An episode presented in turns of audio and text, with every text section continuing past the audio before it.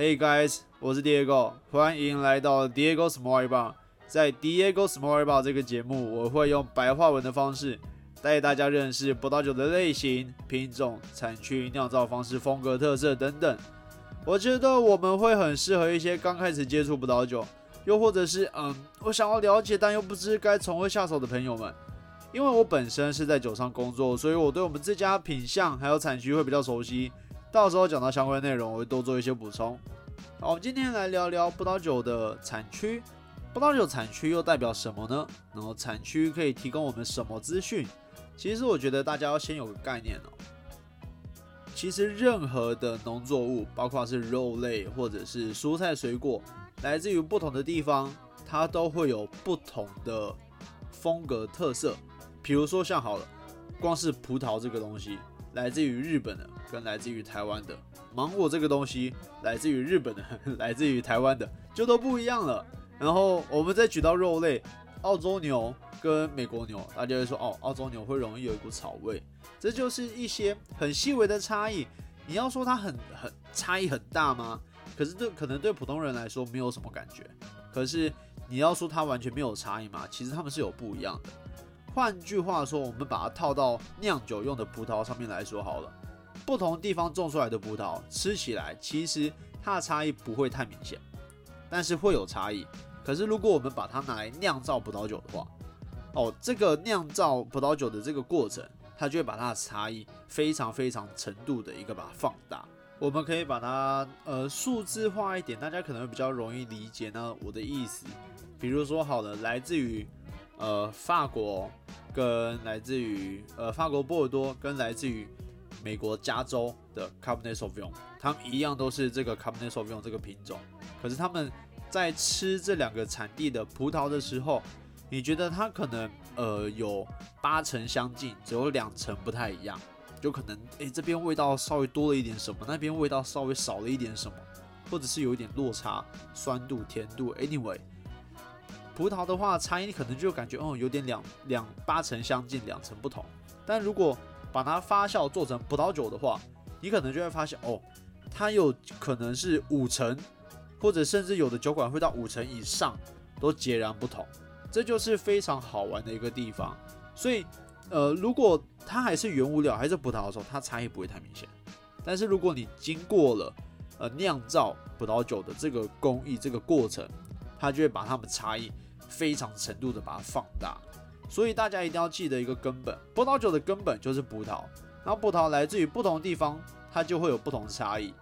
呃，不同产区就等于不同的土壤、不同的气候、不同的酿造工艺，就会造就不同的葡萄酒风味哦。所以这个是很重要的哦，这也是为什么我们要去认识呃葡萄酒的产区，跟我们知道这个产区它代表了如何的风味。所以常常大家会说哦，我要喝波尔多的酒。我要喝纳帕的酒，我要喝 Oregon 的酒，我要喝呃智利的呃 Central Central Valley 的酒。那是因为这些产区个别代表了他们那边地方的特色，有的人就喜欢那个味那个地方的感受。所以呃，记得你喜欢的产区是非常重要的一件事情。好，既然我们前面讲了产区为什么这么重要，我们现在来深入带大家。盖瓜了解一下产区是什么东西？其实简单来说，它就是葡萄的出生地啊。简单来讲，它就是葡萄出生地。那葡萄出生地，它又可以分成新世界跟旧世界。这个我在前面几期节目有讲到，大家可以再回去听一下。其实简单来说，简单来说，我叫你们听，我自己有讲。简单来说，欧洲以内就叫旧世界，欧洲以外就是新世界。大家记得就是这个样子而已。欧洲里面、外面旧世界、新世界。好，我来举个例子好了，比如说像法国比较知名的产区就是有 Burgundy 波尔多。那因为 Burgundy 跟波尔多他们酿造的，对，应该说种植的主要葡萄品种是不一样的。嗯，波尔多啊，它主要都是 Cabernet Franc、Cabernet Sauvignon 跟 Merlot，特别是 c a b e n e t s a u v i g n 跟 Merlot 这两个是几乎是主要，可能占据了这两个品种可能占据了九成的红葡萄品种。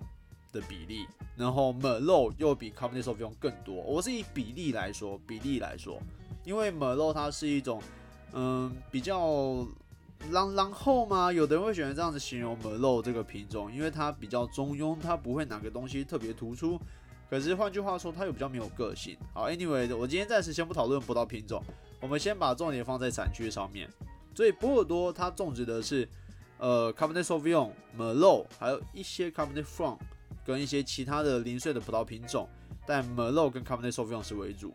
然后 Burgundy 它种植的是 Pinot Noir 为主，然后这个地方又比较冷，它纬度比较高，所以他们波尔多跟 Burgundy 这两个产区分别代表着不同的品种，然后也代表着不同的风格。所以如果我今天在跟人家说，哦，我喜欢喝法国的酒，然后我可能接下来就会聊到说，诶，法国的哪里？可有可能有的人会喜欢 Burgundy 的，有个人喜欢波尔多的。有的人会再讲的详细一点，我喜欢波尔多左岸，我喜欢波尔多右岸。诶，左岸的哪里？哪一个产区？右岸的哪一个产区？Burgundy，Burgundy 里面的哪一块地区？哪一块园？它的风格是怎么样的？所以，可是呃，我们再拉回来，如果讲到波尔多的左岸、右岸里面哪一块？哪一块？哪一块？这个其实很多人在大部分的时候是比较没有办法分辨出来它小地块差异的。所以啊，所以如果今天是刚开始接触葡萄酒，或者是嗯，我比较没有办法感受出波尔多左岸右岸或者是小地块的差异，其实我觉得就不用这么呃刻意一定要选那个地方那一个小地块的葡萄酒，因为有时候为了这个样子，你可能要呃多掏腰包，而且还不少钱，然后你可能会错失很多发现新世界的机会。所以其实基本上。如果你是喜欢波尔多风格的，那你就喝波尔多的；如果你喜欢 Burgundy 风格，那你就喝 Burgundy，因为他们两个就是很截然成互相对比的两个产两个大产区。当然，随着我们的酒龄时间进步，我们呃选择产区跟选择酒款的条件跟规则就会越来越多。就像是我们随着年纪增长，我们就会越来越清楚自己另外一半想要的是什么，那我们可能就会。呃，越来越清楚，呃，我的，比如说我的另外一半，他很贤惠呀，然后什么之类的。Anyway，那可能我要选酒的时候，我就真要选哦，我必须要有一点单宁的，然后要有酸度的，我不能只有甜的，所以我就不会去选加州酒或澳洲酒，那我可能就会选波尔多或者是 Burgundy，这个样子是我的方向。那大家要找到自己喜欢的方向。好，我们刚刚讲完法国了，我今天就带大家稍微转一下，举个例子好了，带大家知道产区之间的差异了。比如说像我很喜欢举例的意大利，为什么我这么喜欢举例意大利？我常常讲到意大利，并不是因为我意大利酒很厉害，我意大利酒超弱的，因为意大利酒太复杂了。意大利算是少数，呃，全世界上应该算唯一一个国家，它几乎整个国土。几乎都可以种植葡萄酒，都呃都可以种植葡萄酿造葡萄酒。这个国家真的非常非常非常特别，也是因为这样，它历史很悠久，然后它里面的一些规则跟品种、产区非常的混乱，所以很多小白，呃，刚开始要入手的话，我比较不建议从意大利酒开始。反正，嗯，我觉得看个人机缘啦。我是觉得意大利酒比较复杂，学起来比较难。像我现在自己也常常搞的一个头两个大。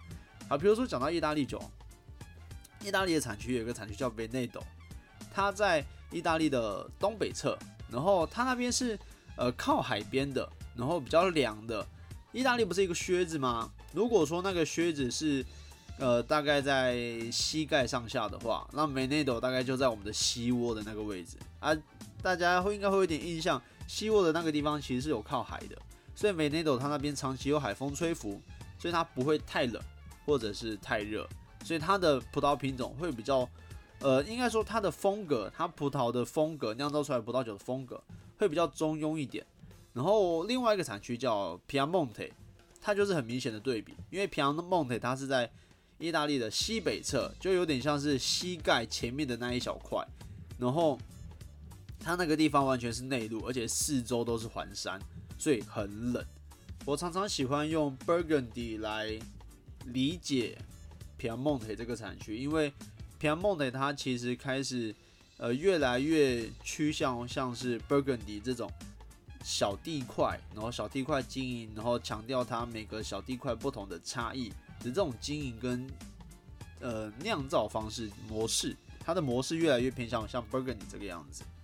那我想要讲的是，皮亚蒙特它那边，呃，它因为比较冷，但又加上它的葡萄品种的关系，它的酒精浓度比较高一些，这是比较颠倒的。因为通常是比较热的情况下，酒精浓度比较高，呃，酒精感比较重。可是它的因为呃皮亚蒙特这个地方的产区，它的酒精感天生重，但是又因为这个地方冷，所以它的水果味常常会是一些。呃，樱桃，然后红色莓果，然后酸度很鲜明、很舒服的那种那种风风味，它它的酸度会明显。它虽然酒精感重了一些，不是绝对，不是绝对。我以上讲的都不是绝对，因为每一个酒厂他们酿造出来风格都不太一样。但是以大瓜大概瓜下面来说的话，Piemonte 他们的酸度会比较明显，酒精感也会比较明显。那酸度是因为它的气候的关系。然后它的水果的味道会比较偏向优雅细致路线，但也有浑厚的。但是呃，以比例上来说啦，所以意大利的话，人家就说哦，我喜欢 Veneto 的，或者是我喜欢 Piemonte 的。Piemonte 里面又有是又有被人称为呃意大利双 B 的 Barolo 跟 Barbarisco 两种酒款，他们同时也是产区。对，意大利很好玩，这个我以后会再详细跟大家讲说，到底意大利的什么什么词是产区，什么词是。葡萄品种，然后什么词又是酒款，这个真的非常复杂，会让人呃头昏脑胀。我今天就先不提了。所以让我再讲回来，意大利还有另外一个产区叫普利亚，它就在意大利的，我觉得算鞋跟高跟鞋的鞋跟的地方。那你想想看，鞋跟那个地方，它就会非常的温暖，然后海风有点像热带国家的那种感觉，虽然还没有到那么热带国家。它那边还是穿地中海型气候，但是因为相对之下，跟西北侧的 Piemonte 膝盖的那个地方，还有东北侧西呃西窝的那个 Veneto 这个产区，它跟他们这两个比起来，它就会比较温暖，温暖许多。所以这也体现在它的葡萄酒上面，它的水果味跟热带水果，然后成熟度的感受就会比较明显。所以这也是为什么我是说产区真的非常重要。那我前面会一直重复提到，就是我们一定要知道我们自己喜欢喝哪个产区的酒，然后为什么？比如说，比如说，我会喜欢呃波尔多 Burgundy 的，然后因为他们有单宁、有酸度，然后有时候果味不一定会非常非常熟到黑醋栗，有时候会有一些樱桃、红色莓果的浆果味道，这种时候我就可以去喝呃意大利西北侧的皮亚蒙特因为它那里比较冷嘛。然后他们那个，他们那个地方又会，嗯，单宁不会很重，但是他们是有酸度的，所以我就可以去尝试，因为这个是跟我喜欢的类型是同个方向的。但是，但是可能像普里亚那个地方，嗯，我就不会这么爱，因为它跟我喜欢的方向不太一样，它可能果味会比较重一些，然后单宁不会这不会不会这么刮舌，然后酸度也不会这么高。但我不是说绝对，我不是说绝对，因为。每一间学校里面的学生都有百百种，更何况是这么大一个地方里面的葡萄酒，他们一定会有成千上万种。但我讲的是我们比较容易接触到的大多数，在这个产区的葡萄酒会是这样的表现。所以大家一定要记得，呃，我今天喝完这支酒，我要记一下它的品种跟它的产区，然后我喜欢它的什么，大家以后会比较好去寻找说我们要找的东西。好，最后再举个例子，比如说像美国的 Oregon，几乎我觉得是美国数一数二，相对非常非常比较冷的一个产区，跟美国的 Napa，Napa 也有温暖也有寒冷的地方，因为它的地方太大了，而且它刚好是在一个海海口一个夹口进去，所以它那里面夹口进去会形成很多的雾气，所以会使它的温度又稍微又又。又会变得更低，所以像旧金山那边，他们常常会有早上的时候会有晨雾，这也是这个原因。所以 anyway，我刚刚讲到的，比如说像法国的波尔多 Burgundy、意大利的 Piemonte、Veneto、布里亚，还有美国的 Oregon、Napa，他们都是因为他们不同的地方，然后有他们独特的风呃气候条件跟他们的土壤，所以他们才会有酿造出葡萄酒会有这些差异。所以你们只要记得。我喜欢的那些地方是什么？然后我喜欢的是它的什么感受？它的酸度，它的水果的味道，然后你循着这个样子下去找，你就会很容易找到你喜欢的酒，比较不会踩雷。好，再来下一步，我们要带大家认识如何分辨酒标。我们来认识一下酒标。像我刚刚前面讲这么多产区的重要性，我必须记得那些东西，让我该如何分辨。我连酒标都看不懂，我哪里知道它它它它它是来自于哪个地方的葡萄？其实现在啊，很多酒款的酒标，它的正标就。呃，一个酒瓶上会有两个标是基本的，基本上都会有的。一个正标就是前面的大大的，跟一个背标就在酒瓶正后方，然后会写一堆英文密密麻麻，然后会有一些介绍啊什么之类的。然后你们有时候会找到一些酒商的背标，比如说呃某某代理商、某某进口商进口的这支酒，他们的背标，台湾公司的背标也会贴在后面。好，Anyway，我们讲回来。呃，正标我们要如何分辨？其实它的正标上面常常现在啦，现在以前比较少，但现在很多都会写出它是哪里制造的。比如说，他会想，他会写说，意大利制造、智利制造。当然有的不会，有的会。可是如果呃你在酒标上面得到资讯越多，你就越能够帮助你去分辨这支酒是来自于哪里，跟它会不会是你喜欢的东西。所以，我们先可以在酒标上面找找看。有没有国家的名称？对，然后有的时候他会写，呃，用法文写，呃，法国制造，或者是用，呃，英文写，来自于意大利。有时候也会用意大利文写，不过通常都是意大利文了。智利比较会有有比较常会用，呃，英文写。反正 anyway，看到国家名字就知道它来自于哪里了。它不会来自于法国，但是它写了一个智利，因为没有没有没有必要这个样子做。然后我再跟大家讲一些小配包，这个一定要拿笔写下来，这个超重要的。我们只要在酒标上面看到 shadow C H A T E A U 这个字，Chateau，它就是法国波尔多的酒，十之八九。当然现在有些地方，比如说像智利某些地方，他们也会把它酒取名成 Chateau 什么什么什么，可是。呃，这个用法一开始是源自于法国，因为小豆它就是一个，嗯它它在法文就是城堡的意思。那在波尔多那些地方，他们的每一个酒庄都会有一个他们自己的城堡，然后他们那个城堡叫什么什么名字？比如说呃，小豆母痛，然后他们就会有母痛的一个城堡，那他们就会以这个母痛城堡来命名它的葡萄园，还有它的酒庄的名称。所以你只要找到小豆。哒哒哒哒哒，Shadow，呃，比如说 Shadow Diego，哦，就知道哦，是来自于，很有可能，很有可能，八九成是来自于波尔多的一个，呃，叫做 Diego 酒庄的一个，那 Diego 的一个城堡的酒庄，对，对，Anyway，我相信大家应该有懂我的意思，我开始有点胡言乱语了。好，我们再往下一步讲，呃，讲到。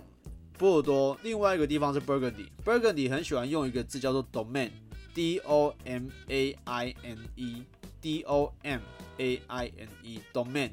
domain 的话，在 Burgundy 会很常使用，它就，嗯，有点像是法国的小豆的意思。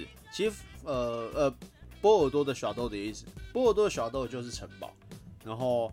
法国 Burgundy 的 domain，你可以把它翻译成庄园，有点类似这个样子。呃，其实我不会法文，但以我的经验来说，大概是这个方向啦。所以简单来说，你看到小豆就是波尔多，你看到 domain 就是 Burgundy，因为 Burgundy 它太多破碎的小地块了。然后他们常常很多一些名庄，他们可能葡萄园就是哦，超级无敌霹雳小小的一块，你可能。呃，半个小时或一个小时，你就可以绕一圈把它走完了，你就知道哦，那个那一那一块有多小，所以他们根本就不会有城堡，他们就是小小一个庄园、农村的感觉，所以他们才用斗妹。然后波尔多他那边，你可以把它想象成，嗯，有点财大气粗吗？他们的地比较大，然后会有自己的城堡，所以他们用小豆这个样子。那我给大家一点比较有点呃视觉化的记忆，比较能够理解。好，反正 Chateau 波尔多，Domain Burgundy，然后再我们讲意大利，意大利会有一些关键字，像意大利的很有名的风干葡萄酒 Amarone 跟 Ripasso，看到这两个字，它就一定一定一定是意大利酒，因为阿玛若内是来自于意大利的风干葡萄酒，然后 Ripasso 是来自于意大利风干葡萄酒，阿玛若内这种酒酿造完之后的酒渣，再把它拿来酿造 Ripasso 的，它就有点像是呃低一阶的风干葡萄酒，但阿玛若内跟 Ripasso 这个东西就是来自于意大利，所以。你只要看到这两个字，你就知道哦，这东西是来自于意大利，或者是其实意大利很多东西一看就知道。好，比如说像呃 Prosecco，然后 Moscato d'Asti 这些一看就知道是呃意大利的酒款，因为呃 d'Asti Moscato d'Asti 后面的 D 一撇 A S T I d'Asti，它就是说哦，来自于 Asti 这个产区的 Moscato。那 Asti 是个意大利的地名，对。然后 Prosecco 它是呃意大利的一种气泡酒的名字。就我刚刚前面讲过，意大利酒的名称常常很复杂，对。所以这我之后再大家带大家慢慢认识，我也需要做一点功课。反正 anyway，意大利的话，他们的酒比较好认出来说，哦，它是不是意大利的？可是你认出了意大利之后，你要再知道它这支酒是来自于意大利的哪里。那就真的要非常看我们的功力了，因为意大利的产区太多太多了，然后非常的不一样，每个产区又有自己不同的特色的品种跟他们的法规，所以哦，那是一个很深很深很深的坑。我甚至觉得意大利酒的复杂程度完全不亚于勃艮第。反正好，我们说回来，好，意大利酒大概就是这样子。我说再多。呃，意大利的东西大家可能呃没有看到，也不太知道。但大家下次去呃超市或者是烟酒专卖店的时候，可以多看看。然后啊，还有一个叫 Dominazione，呃，它有点像是 Burgundy 的 Domain 的意思。那意大利的意大利文就是 Dominazione。那反正这个字你看起来跟法文法国 Burgundy 的 Domain 很像，但是又比较长。那那就是意大利的，意大利拼法很像，只是后面多了一串而已。好，再来再来再来，我们继续往下讲。纳帕，美国的纳帕这个产区因为太有名了，所以基本上你只要看到纳帕，你就是哦那是美国的，或者 Oregon 哦那是美国的，哦鹿药产区哦那是美国的。所以呃就这个纳帕这个就有点像是呃有的波尔多酒它不一定会写 s h a d o 它可能会写呃 b o 它会直接在酒标上面打一个大大的 b o r d e a 那一样的意思。有的酒，有的那加州酒会直接在酒标上面打一个大大的 Napa，一样的意思。他就直接告诉你说，哦，这支酒是来自于哪个地方，那那个地方在哪个国家，我们就会知道了。对，好了，今天节目就到这边了，希望大家会喜欢。如果有任何问题、任何疑问，欢迎在下面留言。有任何想法或是意见，也请各位不要吝啬。谢谢大家，See ya。